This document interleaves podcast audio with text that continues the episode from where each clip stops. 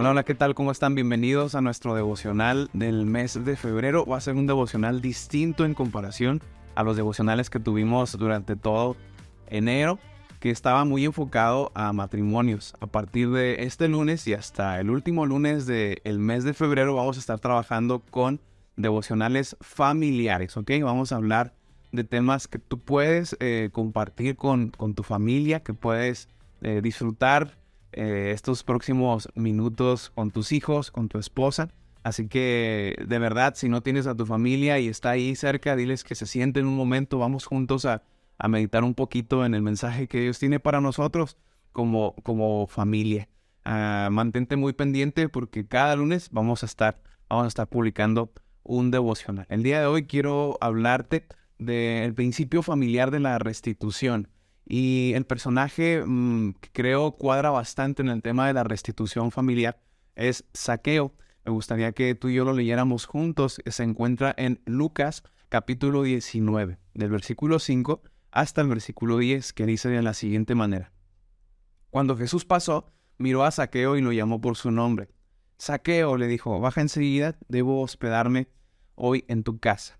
Saqueo bajó rápidamente y lleno de entusiasmo y alegría llevó a Jesús a su casa, pero la gente estaba disgustada y murmuraba. Fue a hospedarse en la casa de un pecador de mala fama. Mientras tanto, Saqueo se puso de pie delante del Señor y dijo, Señor, daré la mitad de mi riqueza a los pobres y, si estafé a alguien con sus, con sus impuestos, le devolveré cuatro veces más. Jesús respondió, la salvación ha venido hoy a esta casa porque este hombre ha demostrado ser un verdadero hijo de Abraham, pues el Hijo del Hombre vino a buscar y salvar a los que están, a los que están perdidos. Saqueo es un hombre despreciable a los ojos de los israelitas. Es un hombre despreciable porque aunque es de la misma nacionalidad, está sirviendo al imperio romano, un imperio que en este momento históricamente eh, eh, los romanos están gobernando a Israel y están presionándolos y oprimiéndoles a través de los impuestos. Y bueno, los romanos contratan a israelitas para exigir el impuesto de su propio pueblo. Así que Saqueo, a la vista de los demás, a la, opinión pública, es una persona despreciable. Pero resulta que en alguna ocasión Jesús va pasando por Jericó. Hay una garabía bastante grande eh, y, Jesús va pasando por la zona. Eh, parecía que solo iba de paso, pero Saqueo, en la curiosidad por ver al maestro, se sube a un, a un sicomoro, se sube a un árbol, hace el esfuerzo, se sube y de pronto Jesús, mirando hacia arriba, eh, le dice que baje rápidamente porque es menester, es necesario que él llegue a su casa. Esto es un principio importante. Qué, qué bueno es saber que necesitamos que el Señor esté gobernando nuestros hogares. Qué bueno es saber que el Señor no solo quiere ir de paso por nuestro hogar, sino quiere, quiere hacer su visita, quiere hacer su morada en nuestros entornos familiares. Y bien, Saqueo responde con mucho entusiasmo a la idea de que Jesús eh, se, ha, se ha dignado a visitar su hogar. ¿Te imaginas qué impresión y qué maravilloso debe ser que aquel hombre tan afamado, porque Jesús ya cobraba, ya tenía mucha fama, eh, eh, Israel sabía del Mesías, sabía del Cristo, del Hijo de José, el hijo del carpintero para algunos, del que hacía milagros, mucha gente lo buscaba para recibir algún tipo de beneficio y de pronto eh, Jesús haciendo como una pausa en su itinerario de viaje ministerial decide llegar a la casa de Saqueo le dice, Saqueo, bájate de ahí, necesito que te acerques porque es, es importante, es importante que yo pueda estar en tu casa. Le dice, date prisa, date prisa. Queridos amigos que están viendo este devocional, hay que darnos prisa necesitamos en este tiempo abrir las puertas de nuestro hogar al Señor en tiempos tan complicados, en tiempos tan confusos y tan inestables en lo político, en lo moral, en lo social, e, en, tantas cosas. Qué importante es darnos prisa para, para considerar que el Señor gobierne nuestros hogares. Le dice, date prisa, desciende de, ahí del sicomoro, porque hoy es necesario, hoy es necesario que yo vaya a tu casa. Hoy, el momento es hoy. El momento para darle el lugar y las riendas de nuestro hogar al Señor es el día de hoy, esta noche. Puede ser el comienzo para muchos de nosotros donde le demos las riendas al Señor. Y bueno, eh, Saqueo baja muy entusiasmado porque ya no, ya no se convierte eh, en solo un paso del Mesías por Jericó, sino ahora pues va a estar en su, en su hogar. Pero bueno, algo negativo sucede mientras Jesús va con saqueo al lado, mientras se dirige a casa y la gente, la gente que conocía a saqueo, la gente que, que había estado cerca de este cobrador de impuestos comienza a murmurar. Porque bueno, hay que ser honestos, hay un principio que en la Biblia hasta se nos enseña, que es la ley de siembra y cosecha. Esto significa que todo lo que nosotros sembramos solemos cosechar. Eh, no hay que sorprendernos de que en muchas ocasiones cuando intentamos acercarnos al Señor, todo lo que nosotros sembramos comienza a, verse cosechado, comenzamos a ver eh, las consecuencias de nuestros actos, de, nuestras, de nuestros errores. Y no solo eso, a muchas personas no les va a ser difícil el poder señalar nuestros errores. Así que cuando Saqueo va con Jesús, Saqueo va totalmente emocionado y totalmente dispuesto a que Jesús entre a su hogar, la gente comienza a hablar sobre su pasado, comienza a hablar sobre, sobre su reputación. Yo quiero que tú recuerdes todo lo que nosotros sembramos, eso mismo vamos a cosechar. Eso tú lo puedes ver en Proverbios 11, 18, donde se habla de la ley de la siembra y de la cosecha. Saqueo particularmente había sembrado malas cosas y el maestro pues escuchó todas aquellas murmuraciones y, Saqueo estaba ante los ojos de Cristo y, bueno, Saqueo toma una determinación que hoy todos, todos nosotros como padres, como hijos debemos, debemos de considerar. Él dice, ahora mismo voy a dar a los pobres la mitad de mis bienes. Y si en algo ha defraudado a alguien, le devolveré cuatro veces la cantidad que sea. Saqueo entendió que sería ilógico, sería ilógico decir que el maestro estaba en su casa y que él siguiera siendo un hombre corrupto, que él siguiera, ser, siguiera siendo, como llamamos, un ladrón de cuello blanco. Él no podía afirmar de ninguna manera la bendición de tener a Cristo como visita en su casa si no había una restitución de lo que había hecho mal. En nuestros hogares, un encuentro con Jesús tiene que traer restitución. La ira que provocamos en nuestros hijos muchas veces tiene que ver con esa falta de restitución, con esa incongruencia del discurso en el que decimos estar buscando a Dios, pero no hay ningún cambio, no hay ninguna restitución.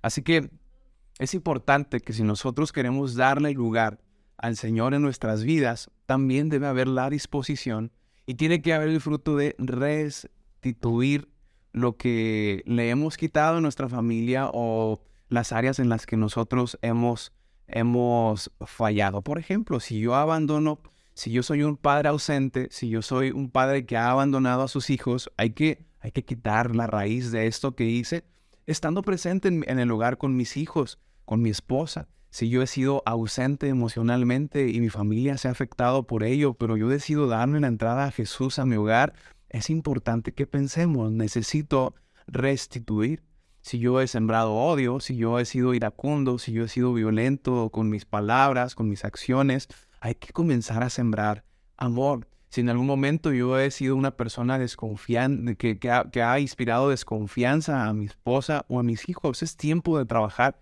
en forjar una nueva reputación. Si bien es cierto que la reputación cuesta trabajo y requiere de tiempo, es importante comenzar. Es importante que tú, entenda, que tú entiendas, que yo entienda si Jesús va a entrar a mi hogar, tengo que estar dispuesto a restituir. Saqueo dijo, eh, voy a dar la mitad de mis bienes a los pobres y si a alguien yo lo he defraudado, si a alguien yo, lo, yo le he robado, decimos en México, si yo a alguien le he transeado, le he quitado algo, yo le voy a devolver cuatro veces lo que le quité.